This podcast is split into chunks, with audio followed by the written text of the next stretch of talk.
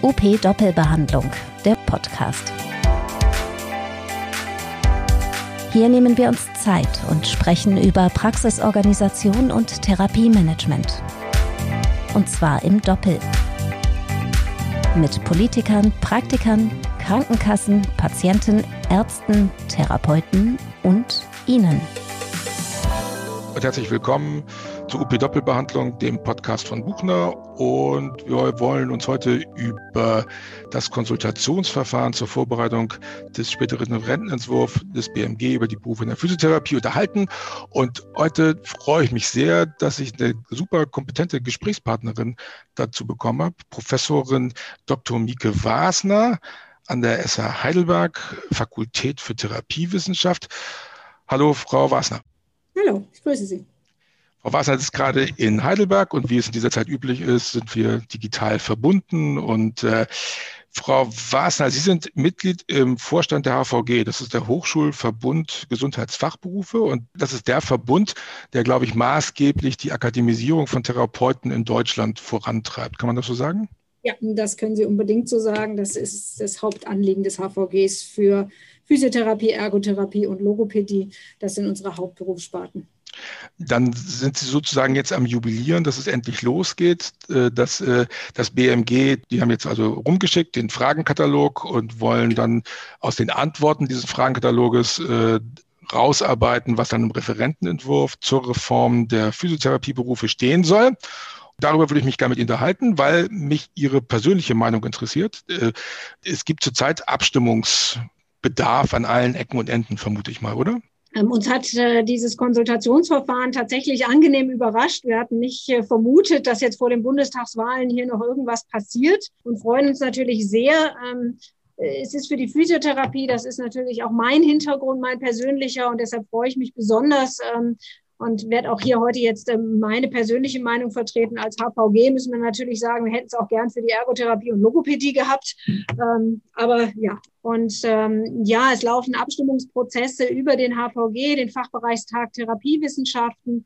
Wir verabreden uns mit den großen ähm, Berufsverbänden natürlich, Physio Deutschland, IFK, VPT, ähm, Im SAV laufen Abstimmungen, weil wenn man das Konsultationsverfahren sich anguckt, die Anfrage dazu, gibt es ja auch eine ganze Liste von Verbänden und Einrichtungen, die hier Stellung nehmen können. Und natürlich versuchen wir auf der berufspolitischen Ebene, uns mit vielen dieser Verbände zu verbinden und ähm, auf schon bestehende Papiere hinzuweisen, Positionspapiere, wo wir sagen, wir haben uns ja schon eine Meinung gebildet. Wir haben ja auch schon einen Entwurf für eine Ausbildungs- und Prüfungsverordnung beim BMG eingereicht, von den Physiotherapieverbänden her und versuchen uns darauf natürlich zu stützen und anderen Verbänden, die Stellung nehmen sollen, hier auch zuzuarbeiten, sodass dieses Konsultationsverfahren natürlich hoffentlich in die Richtung geht, in die ich auch persönlich strebe, hin zum Direktzugang und hin zur Akademisierung, zur vollständigen Akademisierung für die Physiotherapie.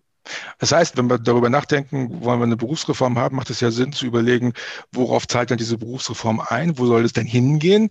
Wo, wo, stehen, die, wo stehen die Physiotherapeuten in 15, 20, 30 Jahren? Haben die alle Direktzugang? Wenn Sie es wollen, ja. Ähm, man muss ja immer sagen, wenn Sie von 15 oder 20 Jahren reden, es wird eine lange Übergangszeit geben. Von daher weiß ich nicht, ob wir dann schon am Ende angekommen sind, diese Veränderung, die, die ich gerne hätte. Ich sehe es, dass das Potenzial der Physiotherapeuten, und das ist jetzt erstmal unabhängig von der Ausbildung im Augenblick, in unserem Gesundheitswesen in Deutschland nicht ausgenutzt ist. Ähm, ich glaube, dass die Physiotherapeuten und Therapeutinnen hier äh, mehr Kompetenzen haben ähm, und auch haben könnten, als ihnen zugesprochen werden im System, und zwar struktureller Art. Und äh, das hat mit dem Direktzugang zu tun. Ich mhm. glaube, über den Direktzugang können andere Engpässe entlastet werden. Es können andere Berufsgruppen entlastet werden. Und wir können in unserer Profession uns weiterentwickeln und hier ein, einen guten Beitrag leisten, der auch zur zukunftsfähigen Finanzierung des Gesundheitssystems bestimmt beitragen kann. Die Kassen argumentieren ja an der Stelle sofort, oh Gott, oh Gott, oh Gott, wenn der Direktzugang kommt, dann machen wir ein Fass ohne Boden auf. Würden Sie das auch so sehen? Das kann man so sehen, aber es gibt für alles immer Regelungen und es wird eine Budgetierung geben. Also Direktzugang heißt ja nicht Freibrief für, lieber Physiotherapeut, gib mal äh, fröhlich Geld aus, wenn einer vor der Tür steht, sondern natürlich wird es reglementiert. Natürlich wird es ähm, im Direktzugang bestimmte Störungsbilder ähm, wahrscheinlich geben. Wir warten ja noch alle gespannt drauf, wie das Blankorezept umgebaut wird. Auch da ist es ja genau diese Problematik. Und äh, sie ist da noch nicht geklärt und sie ist auch für den Direktzugang ja noch nicht fertig gedacht. Ich denke, es wird eine Budgetierung geben, es wird eine Verantwortungsverschiebung geben. Ob die jeder will, muss man sich wirklich fragen. Mhm. Ähm, aber das muss reglementiert werden. Wie geht es mit der Verantwortungsverschiebung? Wie geht es mit der Versicherung dann am Ende, wenn eine Falschbehandlung erfolgt? Dem muss man ins Auge sehen. Und dementsprechend bin ich dafür, dass äh, akademisierte Therapeuten unbedingt den Direktzugang haben sollen und aber auch vorhanden, jetzt schon ausgebildete Therapeuten entscheiden können sollen, ob sie sich dahin nachqualifizieren lassen. Mhm. Es muss nicht jeder am Ende im Direktzugang arbeiten. Es wird genauso viele Stellen in Krankenhäusern weiterhin geben, in stationären, da brauche ich den Direktzugang erstmal ja nicht. Das oh. betrifft ja den ambulanten Sektor. Äh, was brauche ich für eine Ausbildung, damit ich Direktzugang habe? Also was muss ich an der Ausbildung ändern? Akademisierung, voll, Teil? Gibt es eine Fachschule parallel? Also ähm, grundsätzlich würde ich das jetzt an der Stelle trennen, mhm. ähm, weil ich sage mal so, der Direktzugang sollte, wenn wir über die Vollakademisierung nachdenken, das heißt die vollständige, hoch, vollständige hochschulische Ausbildung für jeden, der Therapeut in Deutschland werden will. Mhm. Das ist das Ziel, was ich verfolge, wofür ich stehe, was ich gut finde für unser Gesundheitssystem. Ähm, dann ähm, hängt da am Ende für denjenigen dann, wenn der im ambulanten Bereich arbeiten möchte, dass er auch im Direktzugang arbeiten kann. kann. Muss nicht. Es gibt genügend andere Arbeitsplätze.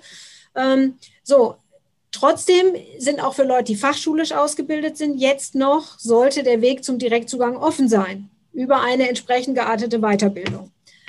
Trotzdem, wenn ich jetzt an die Ausbildung gehe, in Zukunft sollte die Ausbildung auf hochschulischem Niveau sein. Der Bachelor sollte das Einstiegslevel für den Beruf des Physiotherapeuten sein. Ich rede nicht über das gesamte physiotherapeutische Berufsbild und Arbeitsfeld, weil in dem Arbeitsfeld haben wir jetzt auch schon andere Berufe. Und der Beruf des Masseurs und medizinischen Bademeisters zum Beispiel ist ja auch in dem Berufsfeld, könnte auch oder sollte auch weiterentwickelt werden, sodass wir hier einen Durchstieg zum Physiotherapeuten möglich machen. Das heißt, die Einstiegshürden äh, zum Masseur medizinischen Bademeister würden Sie da niedriger ansehen, aber der Einstieg in, das, in die Physiotherapieausbildung im Bachelorbereich, der muss dann auch mit Abitur zwingend erfolgen. Naja, Abitur beziehungsweise es braucht die Hochschulzugangsberechtigung, die es ja auf unterschiedlichen Wegen gibt. Je nach Bundesland unterscheidet sich das ein bisschen. Und ein Weg könnte zum Beispiel eben über den Masseur medizinischen Bademeister gehen, den man eben auch die Ausbildung weiterentwickeln muss in dem Feld. Und es wird auch im Konsultationsverfahren ja auch von dem Feld gesprochen. Ja. Ähm, und dann müsste man es so weiterentwickeln, dass mit dieser Ausbildung die Hochschulzugangsberechtigung erworben wird. Da gehören dann noch so ein paar Grundlagen drin wie Deutsch, Englisch, Mathe. Ähm, aber das ist theoretisch möglich. Das heißt, es wird auch weiterhin in, in äh, Fachhochschulen geben, die dann dem Masseure und medizinischen Bademeister die Einstiegsfachschulausbildung liefern. Wird es, wird es eine Veränderung geben aus Ihrer Sicht, äh, was, was die Anzahl der Schulen angeht? Wird es weiterhin so viele Schulen geben oh. wie heute? Kann es ja dann nicht. Ja. Kann es ja dann nicht. Wenn wir von einer vollständigen hochschulischen Ausbildung sprechen, dann ähm, werden wir die Berufsfachschule Physiotherapie so nicht mehr haben, wie sie heute dasteht, sondern wir werden weiterhin Fachschulen für Masseur, medizinische Bademeister oder wie das, wie das Berufs, ähm, Gesetz dann auch immer heißt für diesen mhm. Bereich. Kann ja auch der Name sich ändern. Ähm, und für den Berufsbereich Physiotherapie mit dieser Einstiegsmöglichkeit würde dann die Hauptverantwortung an den äh, Fachhochschulen liegen, vermutlich oder auch Universitäten. Und da gibt es jetzt verschiedene Modelle, wie eine Zusammenarbeit mit ähm, Fachschulen erfolgen kann, wie hier eine Transition von Fachschule zur Hochschule gehen kann. Ähm, das ist ein langer Prozess, das geht nicht von heute auf morgen. Ähm, und das muss es dann geben. Und das ist auch ein, ein großer Hemmschuh natürlich, weil im Augenblick die Situation so ist, dass äh, die Fachschulen ähm, ja eine andere Finanzierung haben als die Hochschulen und ähm, es auch oft aus privater Tasche finanziert wird. Und äh, das okay. ist ja natürlich ein Zustand, der perspektivisch für die Berufsfelder ähm, nicht zu ertragen ist, äh, weil das ist vielleicht auch ein Grund für den Fachkräftemangel. Ja, sicher. Und zumal es ja auch versprochen worden ist, dass es kein Schulgeld mehr gibt und dass man das nicht mehr privat finanzieren muss und, und immer noch erstaunlicherweise gibt und das auch nicht so richtig umgesetzt wird. Sehen Sie auch, äh, sehen Sie auch einen Bedarf oder sehen Sie auch eine Zukunft für teilakademische Geschichten oder wo man erst so, so, so duale Studiengänge oder sagen Sie, nee, lass uns das richtig vernünftig voll akademisch machen? Also wenn ich mir was wünschen darf? Ja, klar. Dann wünsche ich mir die vollständige hochschulische ähm, Ausbildung für alle. Weil was ist die Konsequenz für den Patienten? Ich meine, am Ende müssen wir an den Patienten denken, an die Versorgung, die wir leisten. Und ähm, was möchte ich für den Patienten, wenn ich selber Patientin bin, wenn ich von mir ausgehe? Ja, ich, ich bin ähm, ne, in 20 Jahren, mhm. bis dann alles umgesetzt ist, bin ich vielleicht der Schlaganfallpatient. Mhm. Hoffen wir nicht, aber kann mhm. ja passieren. Und was möchte ich für einen Therapeuten haben? Ich möchte einen Therapeuten haben oder eine Therapeutin haben, die auf evidenzbasierten Methoden oder mit evidenzbasierten Methoden arbeitet, auf dem neuesten Stand des Wissens, mir mit mir die effektivsten für meine Situation individuell angepasst mit den effektivsten Methoden arbeitet. Mhm. So, und ähm, wie soll ich das denn mit einer Teilakademisierung machen? Dann haben wir plötzlich den zwei, die, die Zwei-Stufen-Hierarchie und sagen, okay, einer ist der Häuptling und einer ist der Indianer und der Häuptling macht die Diagnose und der andere macht, ähm, macht dann die Behandlung. Und was ist, wenn in der Behandlung sich ein Parameter verändert mhm. zur Diagnose? Also ich finde, es ist untrennbar miteinander verbunden, dass jeder Patient ein Anrecht darauf hat, einen Therapeuten zu haben, der in der Situation auch neu entscheiden kann, wenn sich neue Dinge ergeben. Und ähm, damit brauchen wir eine vollständige, Akadem vollständige Akademisierung, was nicht heißt, dass wir keine Spezialisierung am Ende brauchen. Aber das ist ein anderes Niveau. Dann sind wir auf Masterniveau, wenn ich dann die Spezialisierung ansetze. Ja. Wie ist das in anderen, in anderen Ländern in Europa? Also das ist jetzt, das ist jetzt eher so eine rhetorische Frage eigentlich. Fast eine rhetorische Frage. Ja. Da ist es genau so. Ähm, ist es genauso geregelt. In den meisten Ländern ähm, ist tatsächlich das Einstiegsniveau der Bachelor. Es gibt aber so die Tendenz, dass das Einstiegsniveau schon der Master ist. Siehe Belgien, in Holland wird es in den nächsten Jahren eingesetzt. Ähm, da hängen wir ganz schön nach in Deutschland. Ähm, und natürlich gibt es immer das Argument, unsere Fachschule bildet doch sehr gut praktisch aus. Das tut sie auch, aber das kann die Hochschule auch. Und das haben die Modellstudiengänge gezeigt, dass wir auch eine sehr gute praktische Ausbildung leisten können, wenn sie denn vernünftig finanziert ist. Auch an den Hochschulen. Das muss man ganz klar sagen. Und wir sehen, denn das wird uns oft vorgehalten, na ja, Physiotherapeuten in anderen Ländern gucken ja nach Deutschland, weil die Deutschen so toll praktisch ausgebildet sind. Das haben wir auch. Wir haben eine tolle praktische Ausbildung. Aber haben das unsere Mediziner nicht? Die lernen ja auch nicht an der Fachschule, oder?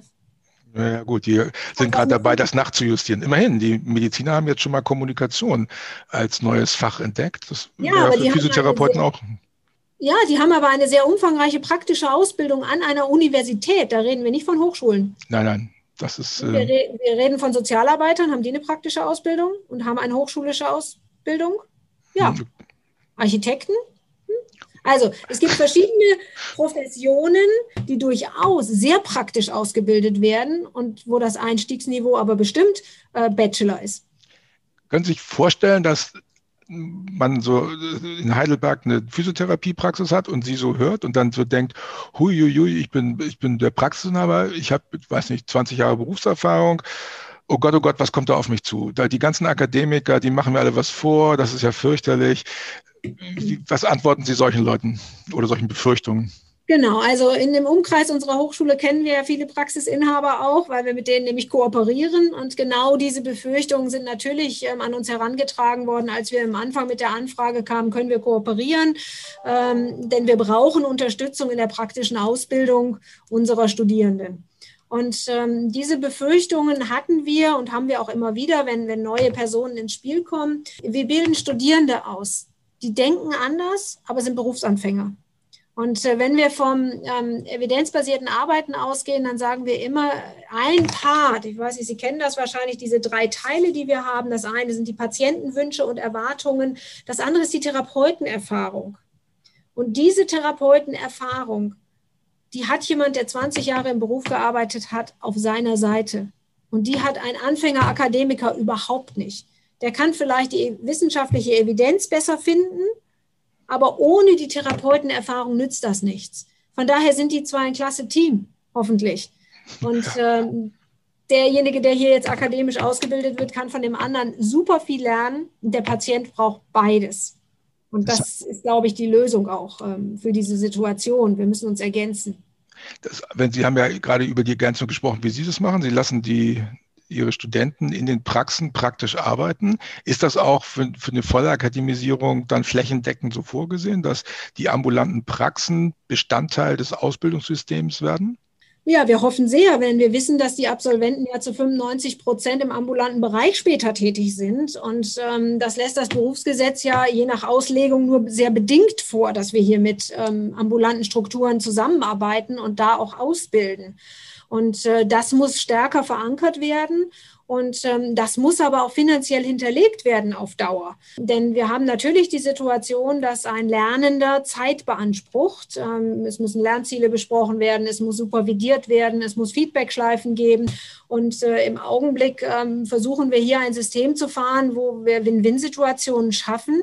Aber ähm, wenn wir zum Beispiel an Praxisanleiterausbildungen denken, die es überhaupt noch gar nicht gibt, ähm, die wir jetzt als Hochschule in kleinteilig irgendwie anbieten, die aber ja lange nicht verpflichtend sind, könnten wir hier an der Qualität noch deutlich äh, schrauben, wenn es denn, und das sehen wir jetzt mal bei den Hebammen, wie das zum Beispiel geht im neuen Berufsgesetz, sind ja Vergütungen für Praxisanleiter auch im ambulanten Setting mit eingedacht. Und mhm. das ist was, was es geben muss. Es muss Strukturen geben, dass die Anleitung von Lernenden mit vergütet wird. Und da gibt es verschiedene Ansätze, wie das passieren kann. Das würde ja auch bedeuten, dass die Ausbildung sozusagen auch äh, die akademische Ausbildung positive Qualitätsimpulse in die äh, ambulante Versorgung äh, schieben würde. Wenn Sie dauernd Studenten in die Praxen schicken zur Ausbildung, hätte das ja auch einen sehr wohltuenden na, Impulseffekt in die ambulante Strecke. Ne? Ja, also ich würde ähm, sagen, das hat Impulse immer in beide Richtungen. Die Hochschule braucht die Impulse auch aus der Praxis. Mhm. Das brauchen wir auch. Aber wir sehen das auch als unsere Aufgabe, natürlich auch in die Versorgung auszustrahlen. Und ich möchte da jetzt gar nicht nur die ambulante Versorgung nehmen. Mhm. Äh, denn auch in der äh, stationären Versorgung oder in der teilstationären Versorgung, in, in unterschiedlichsten Arbeitsbereichen, ähm, haben die, sage ich einfach mal, die Kollegen, die in der Versorgung fest angestellt sind, vielleicht das Wissen, aber keine Zeit, keine Struktur, um hier Literatur nachzulesen, Leitlinien einzuführen, ähm, solche Maßnahmen zu ergreifen im Alltag. Und da ist es natürlich gut, wenn ich einen Lernenden habe, den ich vielleicht auch mit Dingen beauftragen kann, wie Recherche, bring mal ran, hol mal, stell mal vor, ähm, um hier auch diese Win-Win-Situation schon durch den Lernenden zu unterstützen. Denn der Lernende profitiert, wie gesagt, von der Therapeutenerfahrung. Ähm, die man sonst auch nicht vermitteln kann. In dem, in dem, Papier vom BMG wird ja auch gefragt, ob, sie, ob die äh, Auszubildenden eine Ausbildungsvergütung haben sollen, wenn sie, wenn sie in der niedergelassenen Praxis arbeiten. Wie sehen Sie das? Ähm, also ich glaube, man muss das trennen nur von der niedergelassenen Praxis, ähm, okay. weil es geht ja um eine praktische Ausbildung in Gänze. Da gibt es eine bestimmte Stundenzahl dafür, die dafür vorgesehen ist. Und ähm, ich bin sehr zwiegespalten zu dieser Fragestellung. Weil wenn wir uns das angucken in der Pflege oder bei den Hebammen, dann müssen die Ausbildungsverträge mit medizinischen Einrichtungen machen und sind dann dort Arbeitnehmer. Und das sehen wir natürlich sehr kritisch aus der Bildungsperspektive. Wir wollen natürlich Lernende als Rolle haben. Okay. Das beißt sich zwischen Lernender und Arbeitgeber. Und ähm, das, da braucht es noch eine geschickte Lösung für. Ich kann verstehen, ähm, dass Teilnehmer ähm, sagen, hier, ich, wenn ich ja praktische Arbeit leiste, kann ich da, will ich dafür auch eine Vergütung haben, so wie es in der Pflege vorgelebt wird zum Beispiel, wobei die viel mehr praktische Stunden haben. Mhm. Kann ich das irgendwie nachvollziehen? Aber ich komme aus der Bildungsseite jetzt und sage, pass mal auf, der Lernende braucht auch Raum zum Lernen. Und das ist nicht mit der Taktung eines normalen Arbeitsalltages übereinzubringen. Und wenn der Preis ist, dass der Geld kriegt, dass ich auf das Lernen verzichte, dann bin ich gegen eine Ausbildungsvergütung. Hm. Egal an welchem Ort. Und da trenne ich nicht die ambulante Versorgung von der stationären, sondern mir geht es um die Situation des Lernenden. Kann ich trotzdem eine Situation des Lernenden aufrechterhalten? Ähm, dann kann er meinetwegen auch eine Ausbildungsvergütung kriegen. Ist er dann aber Arbeitnehmer als Status, dann haben wir Schwierigkeiten. Und dann hat er Urlaubstage und ich habe Semesterferien. Da, da, kommen wir hier in, in, in, Verdrückung. Und da muss man wirklich wieder die Komplexität sehen. Und lieber wäre es mir, wenn es eine angemessene Vergütung der praktischen Anleitung gibt. Mhm. Also sprich für denjenigen, der in der Praxis oder im Krankenhaus den Lernenden anleitet. Wenn er dafür freigestellt wird, dafür fände ich es wichtiger, das Geld ähm, in die Hand zu nehmen. Ja, das kann ich nachvollziehen. Das, ja, also finde ich ein spannender äh, Gesichtspunkt. Wenn wir gerade bei Finanzierung sind, wer soll denn die vollakademische Ausbildung, wie soll das finanziert werden? Genau, es gibt verschiedene Modelle ja dazu, wie das finanziert werden kann. Und ähm, ein Modell, was ich favorisiere, ähm, ist tatsächlich ein bisschen abgeguckt aus der Pflege. Wir haben uns vor, vor vielen Jahren schon mal damit auseinandergesetzt. Da gab es in der Pflege so verschiedene Finanzierungsmodelle. Und ähm, ich persönlich, ist tatsächlich meine persönliche Meinung, ich präferiere es, dass immer von dem ähm, Wissenschaftsministerium, was ja dann die hochschulische Ausbildung finanzieren würde, also Landesfinanzierung ist das dann, der hochschulische Teil finanziert wird. Also im Grunde die theoretische und praktische Ausbildung an der Hochschule, die praktische Ausbildung am Patienten und damit eben auch die Begleitung und ähnlichem sollte aus dem ähm, Versorgungssystem herauskommen. Und das könnte zum Beispiel eine Ausbildungsvorregelung sein, wie es sie ja im stationären Krankenhausbereich gibt unter dem Krankenhausfinanzierungsgesetz, dass eben über die Einrichtungen, die ausbilden, in den, also alle Einrichtungen, die Therapeuten beschäftigen, müssen in diesen Fonds einzahlen. Genau. Dieses Geld, jetzt fragen Sie mich gleich, wo kommt denn das in den ambulanten Praxen her? Das muss natürlich über im Augenblick Heilmittelkatalog eingenommen werden. Mhm. Also es muss gegenfinanziert sein, sodass es für die Einrichtung ein Durchlaufposten ist. Die neuen Rahmenverträge sehen ja vor, dass man auch Leistungen von Schülern abrechnen kann. Also wenn die dann mal verabschiedet, unterschrieben und veröffentlicht sind, dann wird das vermutlich in der einen oder anderen Form kommen. Aber da wäre ja wieder das gleiche Problem, was Sie, was Sie vorhin beschrieben haben. Wenn meine Schüler abrechenbare Leistungen erbringen, dann lernen sie wieder nichts. Ne? Genau, also das ist äh, so das Thema, wobei ich sage mal, ein Teil abrechenbare Leistung ist ja okay dahingehend, wenn Sie denn, äh, Sie müssen ja auch am Patienten arbeiten. So, und ähm, wenn das eine supervidierte Leistung ist, ähm, dann warum soll die dann nicht abgerechnet werden? Aber besser wäre es noch, wenn man irgendwie einen anderen Finanzierungsweg nochmal findet, der eben so ein Durchreichposten wird wo man sagt, okay, es wird höher vergütet insgesamt, ähm, die, die Patientenversorgung in Einrichtungen, wo Ausbildung ist, zum Beispiel, so ein mhm. Ausbildungsbonus obendrauf, der wandert dann in diesen Ausbildungsfonds und, und darüber wird dann im Grunde diese praktische Begleitung dann gegenfinanziert. Für die, die es tatsächlich machen. Denn nicht alle Einrichtungen, die Therapeuten haben, sind ja an der Ausbildung beteiligt. Sind auch nicht groß genug, die haben das Klientel ja gar nicht teilweise. Insofern. Also genaues äh, System, da bin ich auch nicht der Finanzmensch, der sich das ausdenkt, aber so im Prinzip finde ich das eine gute ähm, Regelung, auch diese Zweiteilung. Und ähm, ja, wenn der Bund noch was dazu schießt für die Länder, die besonders viel ausbilden oder so, ist das natürlich auch immer hilfreich für die Bundesländer. Das stimmt. Okay, wie, wie kriegen wir es mit dem Bestandsschutz und der, der Übergangsregelung hin? Haben Sie vorhin schon mal angesprochen. Das wäre ja sozusagen eine der Abschlussfragen. Wird das, wird das fachlich möglich sein für die bestehenden Kolleginnen und Kollegen, äh, den, den Übergang äh, auf das reformierte Berufsgesetz hinzukriegen? Brauchen Sie ja eigentlich nicht. Sie sind ja Therapeuten. Therapeuten haben Bestandsschutz. Okay. Punkt. Ähm, das ist erstmal ganz wichtig. Jetzt ist die Frage, wie komme ich an den Direktzugang? Das haben wir am Anfang gesagt. Da mhm. muss es dann eine Zusatzqualifikationsmöglichkeit geben für die, die das wollen.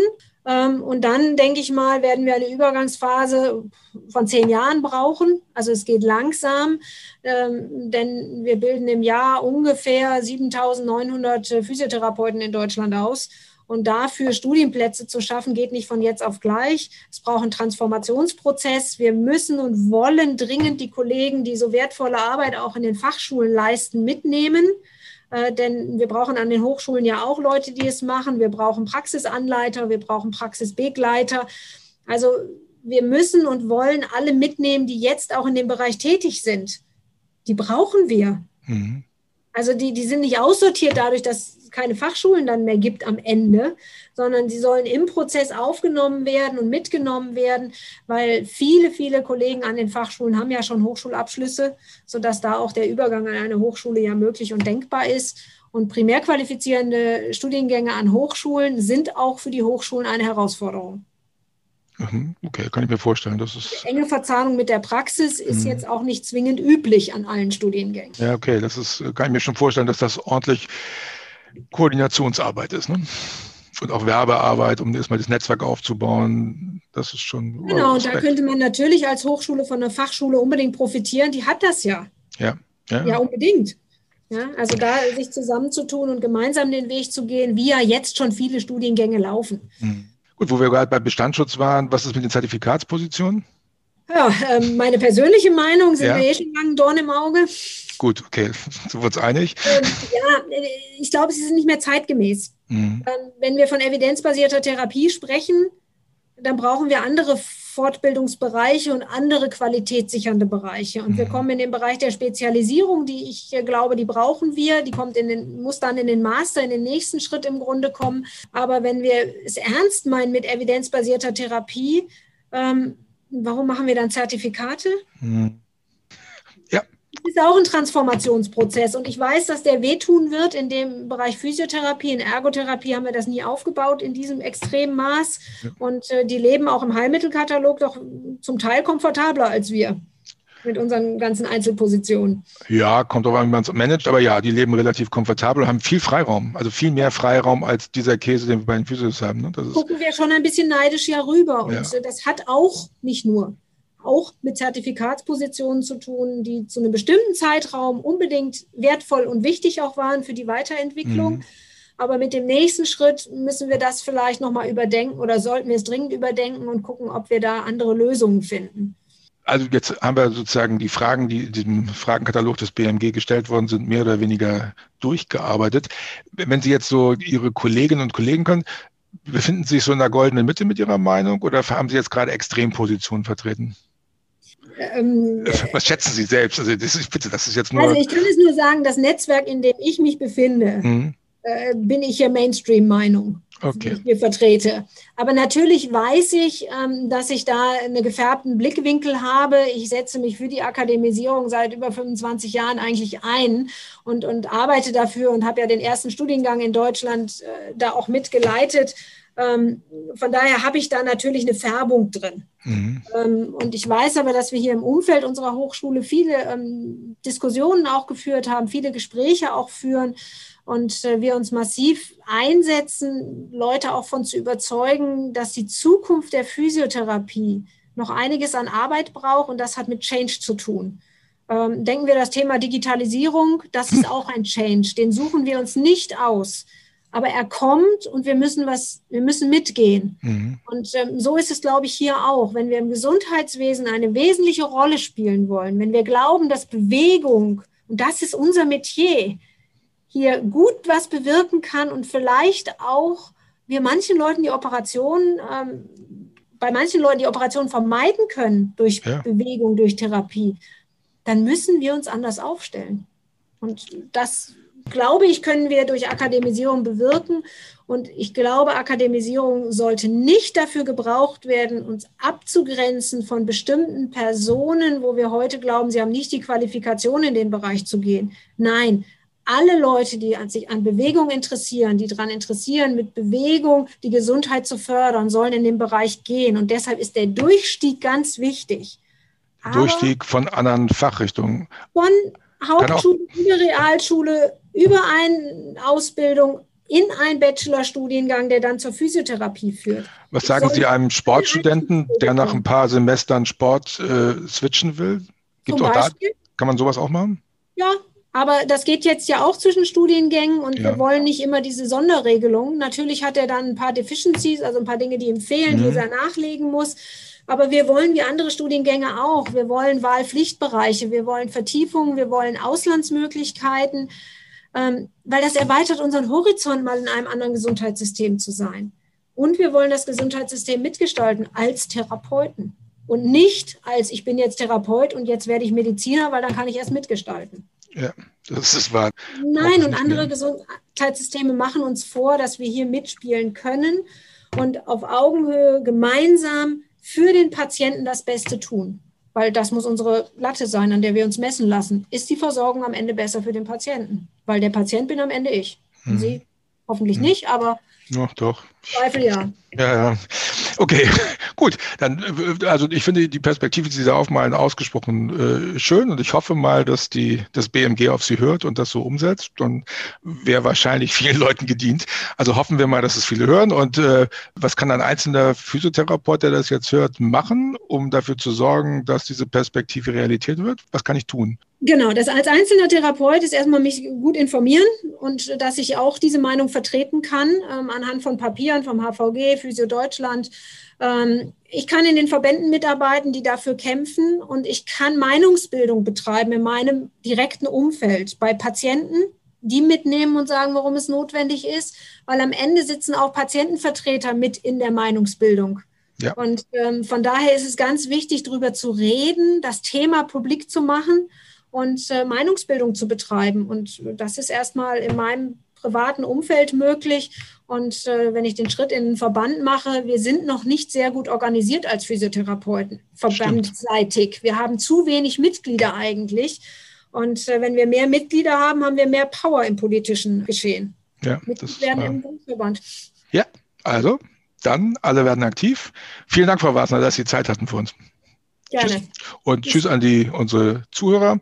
Ich wünsche Ihnen noch viel Spaß und machen Sie das, was Frau Wasner eben vorgeschlagen hat. Setzen Sie das um und engagieren Sie sich für Veränderungen. Das war UP Doppelbehandlung, der Podcast rund um Therapie und Praxis. Zu hören auf op-aktuell.de sowie überall dort, wo es Podcasts gibt.